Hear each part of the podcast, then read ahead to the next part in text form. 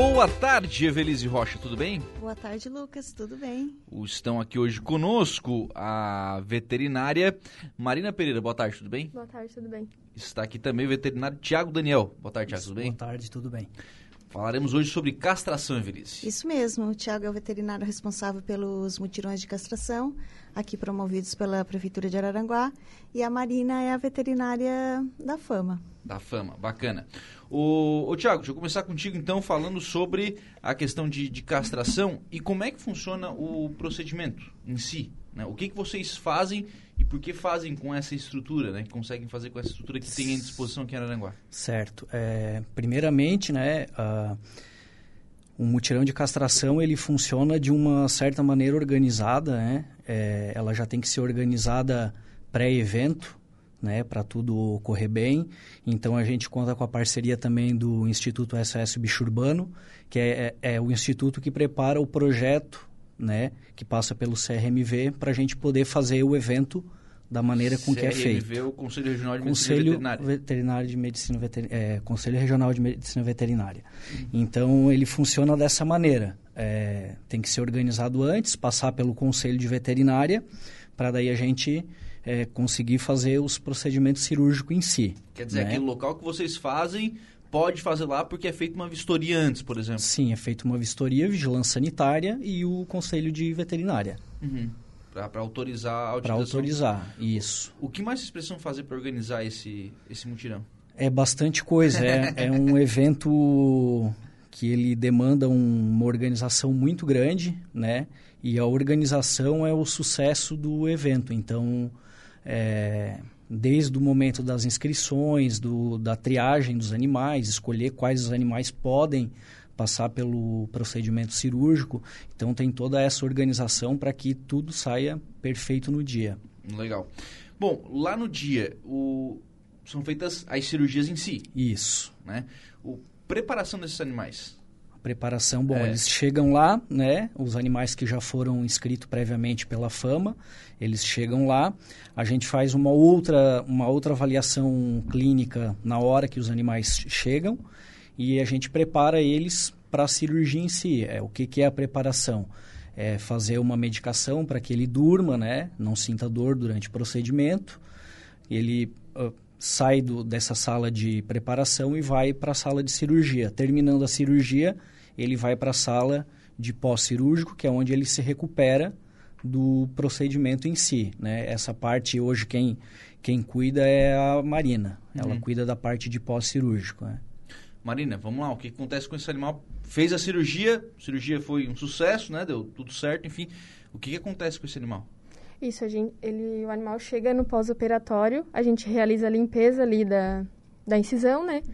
Bota a roupinha cirúrgica, que as fêmeas elas têm que sair com roupa cirúrgica. Uhum. Precisam utilizar. E os machinhos com o cone, o colar elisabetano. E a gente aguarda esses animais acordarem da cirurgia. Leva, geralmente leva em torno de uma hora, uma hora e meia, dependendo do animal. Uhum. E depois a gente realiza a entrega para o tutor e explica os cuidados do pós-operatório que ele deve ter. Que são? São deixar o animal é, mais isolado, assim, no quartinho em repouso, pelo menos nas primeiras horas depois, depois da, da castração. É, o animal ele volta meio, meio tonto, assim, da anestesia, então demora um tempo para se recuperar. Então, não se deve oferecer alimento, assim, no primeiro momento, porque ele pode estar vomitando. E a gente entrega uma, uma folha de recomendação do, das instruções do pós-operatório. É interessante isso, porque, na verdade, é, esse animal, ele fez uma cirurgia, né? Sim. Simples o... ou não, ele fez uma cirurgia. Ô, Marina, tem diferença do, do, do gato e do cachorro, por exemplo, né? Como? O, no, no pós-operatório? Tipo, os gatos, eles dormem muito mais, né? Sim, o gato demora bastante para acordar. Uhum. O, o cão, ele já retorna mais rápido da anestesia. Uhum. Isso é interessante, né? É. Me menos cuidado? Ou não? Hum, o cuidado igual. Tem igual. que ter cuidado igual com tanto cão quanto gato. Com os dois. Ô, Evelise, aí é um desafio para os protetores, né? Porque se tem um monte de animal em casa, é. Como é que vai fazer para deixar um mais isolado? É, eu perguntei dos gatos porque o gato é mais complicado de cuidar, né? Ah, o é? cachorro, claro, o cachorro coloca ali no lugar reservado, né? Ele Col fica? Ele fica, né? E como é que tu vai colocar um, um gato no lugar reservado, né? As pessoas dizem, ah, eu vou colocar ele lá no quartinho que eu tenho, só que no quartinho tem a cama, né? Tem a cômoda e tem o guarda-roupa. Uhum. E para o gato isso é um é um play, é, né? É um brinquedo. É um brinquedinho, né? Então tem que ter. Por isso que eu perguntei para Marina ali do. O gato é muito complicado de cuidar, de, eu acho, né? Uhum. De pós-operatório, né? Ah, vou colocar no banheiro, só que ele sobe no vaso, na pia e na janela, né? Tá, mas daí coloca onde daí? Não, não, tem, né? Não tem milagre, né? É, o correto é ficar monitorando, né? Se for possível, ficar monitorando até voltar melhor da anestesia. Uhum, tá é, é a anestesia que exige esse cuidado ou é a cirurgia em si? a cirurgia, porque se o animal ficar muito em movimento, depois pode correr o risco de abrir uh, ali onde foi feito os pontos e dar complicações. Uhum. Ô, Evelise, mas isso não é hum, comum, né? Para as protetoras, né? Vocês já fazem esse processo normalmente, né? Eu acho que agora eu vou passar a pergunta para o Tiago, porque é, é, usado um outro método da castração do mutirão, né? É. Que é um, um número de pontos bem menores e a recuperação é muito mais rápida. É, enfim, a técnica cirúrgica que é utilizada, né, ela é uma técnica cirúrgica diferente da técnica usual, né? Ela é uma técnica com uma incisão menor, um, um, fica um pontinho, às vezes bem pequenininho. Então é muito difícil é, arrebentar um ponto ou abrir a cirurgia dessa maneira. Uhum. Tá? Mesmo assim, tem, claro. que ter o, tem que ter o cuidado, né? Não, não dá para descuidar porque mesmo que seja uma cirurgia pequena, ela pode vir a apresentar algum problema. Mas a incidência é muito baixa. Ah, praticamente, eu acredito que desde que começou agora as, as castrações pela fama, a gente não teve nenhum, nenhum problema que, que, que chegou para a gente. Ah, legal. É, isso é importante para oferecer segurança para o cidadão, né? Que vai levar o seu animalzinho para fazer essa, essa castração, né? Sim, ela é uma castração bem segura, né? Na verdade, o que muda ela de uma castração convencional é só a maneira que, que ela é executada ali, né? Para procurar o, o, útero da fêmea, principalmente. Que ao invés de a gente usar uh, o dedo, né? Que seria o usual, o veterinário procurar o útero e o ovário da da fêmea utilizando o dedo. Então ele introduz o dedo dentro da cavidade abdominal e o dedo ele consome um espaço bem maior do que o instrumento que a gente usa, que é um ganchinho bem fininho, pequenininho. Então, com isso a gente consegue reduzir o tamanho do, da incisão cirúrgica. Né? Uhum. Né? Isso traz mais segurança para o procedimento. Sim. E, e tranquilo também de fazer depois que se pega a prática é mais tranquilo. Ah, mas é, tá fazendo 100 a cada dois dias, né? Aí fica é, tranquilo, né? É, é, não são só as, as cirurgias daqui, a gente é, claro, claro, claro. faz mais cirurgias, né? E, e depois que a gente pega a prática, é, facilita sim. Imagina, né? Aí já tem o hábito. Algumas mensagens por aqui. O Maurício Rodrigues, boa tarde, Lucas. Parabéns, Everise, pela competência na condução do programa, que já é sucesso de audiência. A doutora Marina, pelos relevantes é, trabalhos frente ao bem-estar animal e ao Dr. Tiago pela eficiência e bom atendimento nos mutirões de castração no nosso município. Ok, obrigada, okay, Muito obrigada, Maurício. A Mara Regina Nunes Honório, abraço, Evelise. A mãezinha manda beijo. A minha mãezinha, Deus livre se ela não escutar. minha mãe é Marina. A Gorete Santos, boa tarde a todos. Bem-estar Pet. Amanda esse momento. Beijo feliz, tá dizendo aqui a Gorete. Beijo, Gorete. A Ana, Sempre ligadinha. A Ana Paula Milholi, um agradecimento especial aos veterinários presentes. Viva a causa animal. Viva. A Paula, Paula, bem querida. É, protetora. Legal. A Evelyn Batista, boa tarde a todos o, do programa. Um abração para a amiga Evelise e a doutora Marina, que vem fazendo um ótimo trabalho. Abraço, Eva. A Dainara, eu sempre fico com gatos nos pós-operatórios. É realmente muito mais complexo o pós-operatório de gatos pois no mutirão a, é, a castração é apenas um, dois... Pontinhos. Um, dois pontos. Um ou dois mesmo. pontinhos, isso. Então a recuperação é muito mais rápida. É, sim, que bom sim. que teve alguém que pôde explanar pra gente como funciona, alguém que tá ali na tem, prática. Tem, né? tem, tem esse hábito de ficar com os gatos pós-operatório. É uma coisa, ô Marina, até que a gente é importante explicar. A fama, não, mesmo que pegue esses animais de rua para fazer a castração, vai voltar para pro, pro habitat onde ele estava, né? Isso. Geralmente quem auxilia a gente assim com esses animais de rua são as protetoras, né? Claro, elas cuidam elas nesse momento pós-operatório, mas esse animal não fica na fama, né? Não, não. Ali não... a gente não tem um local adequado para abrigar, né? Os uhum. animais, então a gente não realiza o recolhimento, a gente só realiza a castração para diminuir a superpopulação. Claro. Tentar, né? Que, na verdade, é, é, um trabalho que meio que de enxugar gelo, né, Felice? Médio prazo. Médio prazo, né? Mas, sim, tem, tem essa dificuldade, né? De, hum. de fazer esse trabalho de controlar essa população, sim. né? Porque realmente fica muito complicado. Sec Arara, boa tarde a todos, especial a Evelise. Olha o Diran que está aqui, o vereador Diran nos acompanhando. A Dainara voltou para dizer que a Marina vem desempenhando um ótimo trabalho, menina esforçada, maravilhosa. Obrigado a todos os envolvidos na causa. Beijos a todos, está dizendo aqui a, a Dainara. Obrigada. É, o Diran, um abraço a Dainara, ali o pessoal do Arara. E o Diran também é um vereador, né, um apoiador da causa. Legal.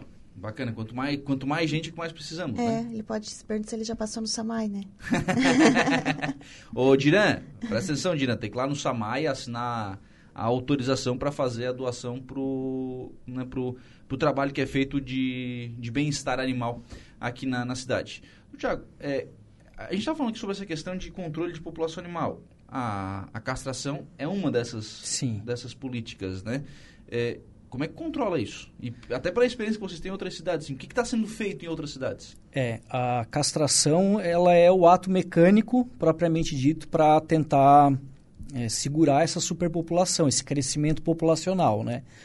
Mas a gente sabe que isso hum, por si só não vai resolver o problema que a gente tem hoje. É um problema muito, muito grave, né?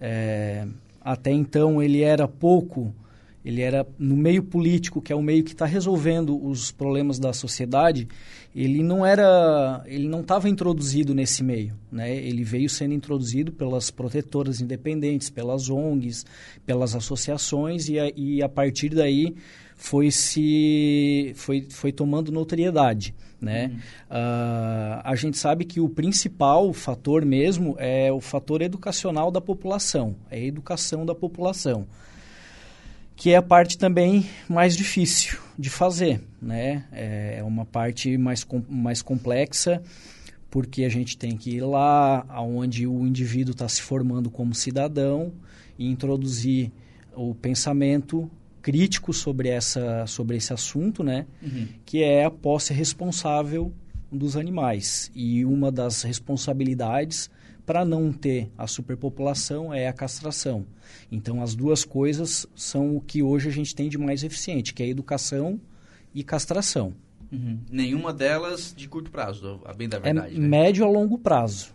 Uhum. Médio a longo prazo. Para a gente conseguir É, uma... assim, eu trabalho com, com castração já há muito tempo e eu trabalho em cidades pequenas, né? Uhum. Em cidades pequenas a gente consegue ver esse resultado é, de uma maneira mais expressiva. A gente consegue ver que diminuiu a população de, animal de, rua, de animais de rua, a gente consegue ver que a população é, procura mais a castração, que ela procura entender melhor como as coisas funcionam e a gente consegue ver uma menor superpopulação. Né? A, a população é, realmente é, de talvez 10 anos, que é mais ou menos o tempo que eu venho fazendo esse trabalho, a gente consegue ver uma redução bem drástica. Já numa cidade maior, como é o caso de Araranguá aqui, né, uhum. já fica um pouquinho mais difícil da gente enxergar isso, uhum. porque são muitas localidades com muitos animais abandonados e é, é, visualizar essa, essa evolução fica um pouquinho mais difícil. Sim. Em alguma dessas cidades, mesmo nas pequenas, já chegou o ponto de ter que parar de fazer as castrações? Não, parar por, por não... Por não ter por, mais público? Não. É, desde que eu comecei né, em projetos de castração, o que a gente nota é uma, sempre uma maior procura e, e já faz algum tempo que cada vez essa procura tem sido maior. Uhum. Ela cresce muito. Uhum. É. é, tanto que aqui em Aranaguá são, a prefeitura disponibiliza 100 por mês, né? Mas se tivesse 200, né, Marina? É. 200 acredito, no mínimo, né? É, depois da que for montada a clínica, que já está em processo de licitação, além dos mutirões que a gente vai continuar, vai ter mais castrações que eu vou fazer ali na clínica, então vai aumentar o número já. Uhum. Melhor, né? Claro, imagina, vai vai acelerar esse processo, Sim. né? De, de fazer essas essas castrações. E vamos lá, se não tiver a outra parte que é da consciência, ah, pode fazer duas mil por mês. Sim. Não vai dar conta. Não vai dar conta, Exatamente. né? Então, assim, é, tem, que ter, tem que vir junto essa, essa segunda parte que é da consciência. É, mas como o Thiago falou, é que é exatamente a parte mais difícil, né? Sim, sim. Uhum. Mudar o comportamento é das pessoas. É uma questão até cultural, né? Claro, claro. Infelizmente, né? A gente tem uhum. muito animal. E, e, muitos desses animais ainda abandonados, né, Vinícius? O pessoal ainda segue com esse... Vocês ainda seguem registrando isso, né? uhum. né? Recebendo essas, essas reclamações, né? Sim. De, de abandono de animais que lá na frente acaba motivando essas, essas castrações. Porte de animais, pessoal, é, para os médicos, obviamente, né? Sim. O que, que muda na, na cirurgia e cuidados, enfim, o que, que pode acontecer com um animal de maior porte? O animal de maior porte, ele tem uma pressão aonde é feita a cirurgia, por ele ser maior, ele tem uma pressão no local cirúrgico maior. Então, não é que ele precise de cuidados especiais, né? Ele precisa de uma atenção assim como todos os outros, né? Mas ele pode sofrer mais com o que a gente chama de decência de pontos, que é a, o arrebentar o pontinho cirúrgico, né? O, uhum. Dá problema ali na cirurgia em si. Então ele pode, pode ser que ele sofra um pouquinho mais mas a gente também não tem, não tem, não tem sido reportado com esse tipo de problema, é, pelo menos até agora não. Então, dizer que assim, ah, tem uma precaução maior, não. É, todos os animais, eles têm o mesmo cuidado, o procedimento cirúrgico, ele tem que ser feito com igual cuidado, não dá claro. para não dá para para dizer que um tem mais cuidado que o outro, porque todos eles é, é, é feito da, são feitos da mesma forma. Hum. A gente Pode falar, Ai, Desculpa, Lucas. Pode Acho falar. que isso serve para as gordinhas também, né? Serve para todos, é. é. é. Todos têm assim. É que às vezes o animal, quando ele, ele tem um, um, um acúmulo de gordura maior, que ele é mais gordinho, uh, a cirurgia pode ser um pouquinho diferente, precisar de ser feito de uma forma um pouquinho diferente. Então a incisão precisa ser feita um pouquinho maior claro. Para poder tirar aquele órgão que tem mais gordura, uhum. então ele uhum. tem um volume maior, né? E aí é, não tem como fazer a técnica que é a técnica minimamente invasiva, a gente precisa fazer uma técnica é, praticamente convencional e aí são mais pontos e aí, é claro que assim, é, é, é tomado todo o cuidado para que não vá dar nenhum problema no pós-operatório. Uhum. Mas esses animais que a gente não consegue é, instituir a cirurgia minimamente invasiva, eles têm que ter um acompanhamento sempre mais de perto. Uhum. Porque ele tem um risco maior, uhum. tá? Mas ah. não necessariamente que vá acontecer alguma coisa. Porque quando a gente faz, né? É, como assim? a, a, as castrações da prefeitura, muita gente que, que leva os animais é, não tem a responsabilidade que às vezes precisa para um acompanhamento pós-cirúrgico, se a gente não caprichar na cirurgia, não, não fizer com que realmente seja uma cirurgia bem feita, ela vai dar problema. Tá? Então, como a gente tem esse cuidado, a gente não tem problema pós-operatório. De qualquer maneira, a gente sempre recomenda, quando um animal passa por um procedimento que é um pouco mais invasivo, que se tenha um pouco mais de cuidado. Legal. Ô, ô Marina, é, esse cuidado pós-operatório, isso leva quanto tempo? Para o animal assim, não, está restabelecido, pode tirar roupinha, pode, pode soltar ele no pátio que está tá tranquilo. O recomendado é depois de 10 dias, né? Após a castração é Fica dez, isso, fica depois de 10 dias. dias é, é, pode ser feita a retirada dos pontos e da roupinha cirúrgica também, mas até aqueles 10 dias ali do, do pós-operatório tem que ter os cuidados. Uhum. E aí, claro, ao longo desses 10 dias vai introduzindo alimentação, isso, enfim. Isso. Aí vai, uhum. vai... Ontem uma conhecida minha entrou em contato para saber se ela já podia tirar a roupinha da gata que foi castrada semana passada, né? Eu disse, mas conseguiu ficar um, a gata com uma semana de roupinha? É, gato é mais complicado. Nossa, foi um mérito muito grande. Tiago, falar também, Marina, falar também que a castração é feita a partir dos quatro meses, né? Isso. A castração é é, o, o, o, tempo de início que a gente pode é, castrar o animal, botar ele num procedimento cirúrgico em si, ele, é, ele ainda é muito discutido dentro do meio veterinário, dentro uhum. da, da comunidade veterinária, porque alguns veterinários, ah, por, por conveniência, estabeleceram uma certa idade né, de início, e outros seguindo alguns, alguns artigos científicos e algumas obras de literatura veterinária, é, dizendo para um outro período. Então fica, um, fica às vezes meio misturado o, o, a, a idade ideal de que o animal pode ser, pode ser, pode ser feita a cirurgia de castração.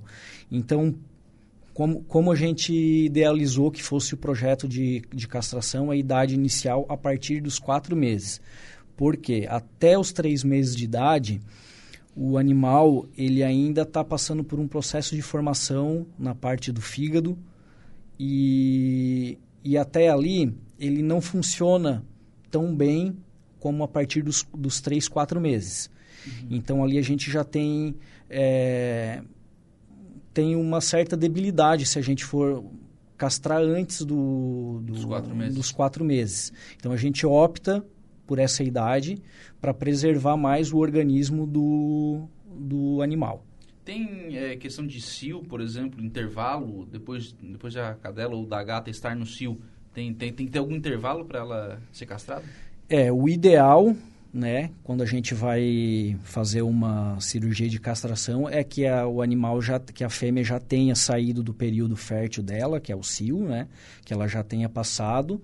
É, não tem um consenso também exatamente assim, a quantos dias, porque cada cio, cada animal, ele pode ter um período diferente. Então, geralmente é por visualização de alguns sinais que a gente pode estabelecer que já está pronto ou não para fazer a cirurgia. Legal. O, qual é, doutor, qual é a, a, a, preocupação que vocês... Porque assim, vocês fazem uma cirurgia sem ver o animal antes, né? Você só vê o animal no dia, da, no momento da, da cirurgia, né? Praticamente né? sim. É, tem algum cuidado antes da cirurgia? Tem. A, a gente pede é, alguns exames, né? A gente tem esse, o, o, hábito de, de solicitar alguns exames. É, infelizmente, como a gente está trabalhando com animais que já estão ganhando o procedimento cirúrgico, então tem um orçamento limitado, né? A prefeitura também tem um orçamento limitado. A gente trabalha, é, a gente tenta trabalhar só com animais que estejam muito bem de saúde.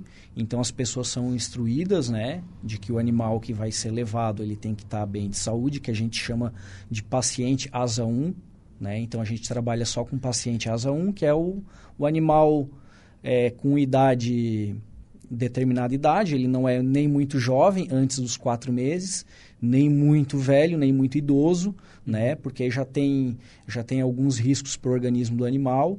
Uh, enfim, o paciente dentro dessas, dessas é, especificações, ele está apto para fazer cirurgia. E no dia que ele chega até o, o, centro de castração, a gente faz uma avaliação física geral, né, para ver se realmente ele tem condições de passar pelo procedimento cirúrgico. Alguns não têm condições. Aí a gente instrui a pessoa do que ela precisa fazer para que esse animal se recupere e possa depois então ser devidamente castrado. Porque, o, o Lucas, quando uma protetora leva um animal para o mutirão e ela já sabe de um problema, né? Ou uhum. já observou alguma coisa, ela já entra em contato com, com, com, os veterinários lá e avisa. É uma prática bem comum aqui, é que a gente às vezes precisa sedar o animal para conseguir pegar, para né? conseguir pegar para resgatar, né? Ou é a cadela é muito arisca, tu tem que dar um algum medicamento para sedar. Então lá a gente já avisa que já tomou um, um, um sedativo, um sedativo, né, para não dar algum problema na, na anestesia, por exemplo. Um, acho que é isso, né, Tiago, um excesso de, de, sedativo, né, alguma coisa Sim, assim. É. Às vezes a gente pega um cachorro dois, três dias depois, dá um, um comprimido aí, ó, para tirar todos os carrapatos, mas ele ainda ficou com muita hum, Muita muito, química no, no, organismo? Não, acho que muito debilitado por causa da função dos carrapatos, né? Então a gente sempre procura avisar, ó, esse cachorro é convulsivo, esse cachorro, né, teve um, um, um parto, teve um acidente. Então sempre avisa, né? Os veterinários são sempre avisados de como está a situação. Legal. Ô, ô Marina, é, isso a gente está falando das, das protetoras, né? E quando é o cidadão que leva? Ele também, ele também faz esse, esse relato? Sim. Ele também tem essa conversa com, sim, com o veterinário? Sim, no dia da, das inscrições, que sou eu que realizo as inscrições lá na Fama, eu converso com, com todas as pessoas, assim, que vão lá fazer o cadastro, né? Uhum. Então, a gente já conversa a respeito disso, eu explico também algumas questões do pós-operatório, porque tem gente que tem algumas dúvidas. Então, é tudo falado lá no dia tem da inscrição. Tem um questionário que é feito também na inscrição, né? Tem, tem um questionário do, do Instituto também que as pessoas preenchem, né? E lá eles fazem algumas perguntas, se teve alguma doença prévia, alguma, algumas coisas assim. É uma triagem. Isso, uma triagem. É uma triagem já para a gente identificar algum problema, né? Porque eles eles Como vão, não tem esse contato direto com eles vão até a fama, né? Aí ele, lá vai ter a ficha de inscrição. Nessa ficha de inscrição é, tem alguns alguns dados que a gente pede Uhum. para a partir dali já ter uma noção de como é que está a saúde do animal, né? E aí depois, no dia que eles chegam lá para fazer o procedimento, a gente tem essa ficha em mãos e o animal presente. Aí a gente pode fazer alguma relação. É, alguns animais a gente já pegou, é, não, não se tratava mais de paciente ígido, saudável, asa 1, né? Como eu disse antes. E eram pacientes que precisavam de tratamento prévio aí pós-tratamento, pós-recuperação, eles poderiam ou não ser castrados, dependendo de algumas situações, né? Mas na maioria das vezes os animais que chegam para a gente estão dentro do, do esperado, dentro da saúde esperada para realizar o procedimento. Legal. Mais mensagens de ouvintes por aqui. A Zeli Piazza diz que tem dois gatos e queria castrar os gatos bem na hora que desceu a mensagem aqui. Isso acontece. É, Zeli Piazza tem dois gatos, queria castrar os gatos que deixaram no pátio, mas achei muito caro, 250 cada, mais medicamento. Não deu, tá colocando aqui a, a Zeli Piazza. Esse é o valor ou esse é o valor de mercado normal? É, na verdade, assim, valor, falar em valor de mercado fica um pouco complicado porque cada profissional Claro. sabe o seu valor, né? Então eu não tenho como dizer para ela de valores, não sei qual é a realidade de Araranguá, né? É, se talvez ela se enquadrar dentro do perfil que a fama realiza o procedimento, ela pode ganhar, Ganhar essa, procedimento. ganhar esse procedimento, né? Mas ela precisa se, se enquadrar dentro de um, de um- de um perfil social. Aí essa parte não é comigo, é com a Marina, ela pode responder melhor do que eu. Isso, é, se, até se quiser entrar em, em contato lá com a gente, as inscrições iniciam agora dia 15. As inscrições desse mês, daí ela pode estar indo lá pra gente conversar a respeito disso. Mas os animais que são castrados ali da fama, ou são animais de protetoras, né, que as protetoras cuidam, é, pessoas de baixa renda que tenham, sejam cadastradas no, no CAD único, e também para aquelas pessoas que doaram, a- que adotaram animais de feirinhas, né, que possuem o termo de adoção. Uhum. Então a gente realiza a castração desses animais. Legal. É feito é um trabalho é, de cassação pré-social, né? Tem, tem um, outro mutirão que é valor social. Que é valor social, né? Então também tem essa, É, essa é, aí o valor social, ele é, ele é geralmente destinado para aquelas pessoas que querem castrar, não tem como pagar um preço particular, né? E buscam um, um, nesse meio, né, no meio de formato de mutirão, um valor social para poder castrar, ah, castrar os seus animais. E, e aí eu venho falar da importância dos, dos mutirões em si, né? É, para que as pessoas fiquem, elas ficam mais atentas no seu animal quando tem a participação na cidade de um mutirão de castração, por exemplo. A pessoa ela tá, ah, ela se importa um pouquinho mais com o animal, né? Ela começa a enxergar eh, de uma maneira diferente eh, os cuidados veterinários. Então, ela, eh, uma coisa que antes ela achava que seria impossível, ah, eu não tenho condições de castrar o meu animal, porque é muito caro, enfim, né? Cada, cada, Cada pessoa um tem a sua, tem a sua necessidade, né? Isso. Então, o mutirão de castração, ele serve para que essas pessoas tenham acesso, seja acessível o procedimento ético, que é o procedimento feito por, pelo veterinário, né? De maneira legal, de maneira responsável pelo veterinário. Então, as pessoas conseguem ter esse acesso e isso só traz benefícios para todo mundo, porque quanto mais pessoas aderirem a, a esse comportamento, né? Um- um- uma pessoa foi lá, fez, o vizinho soube, fez também, o primo soube, fez também, a sogra também eh, soube disso, foi, fez também, e assim vai se tornando uma bola de neve pro lado bom, claro, né?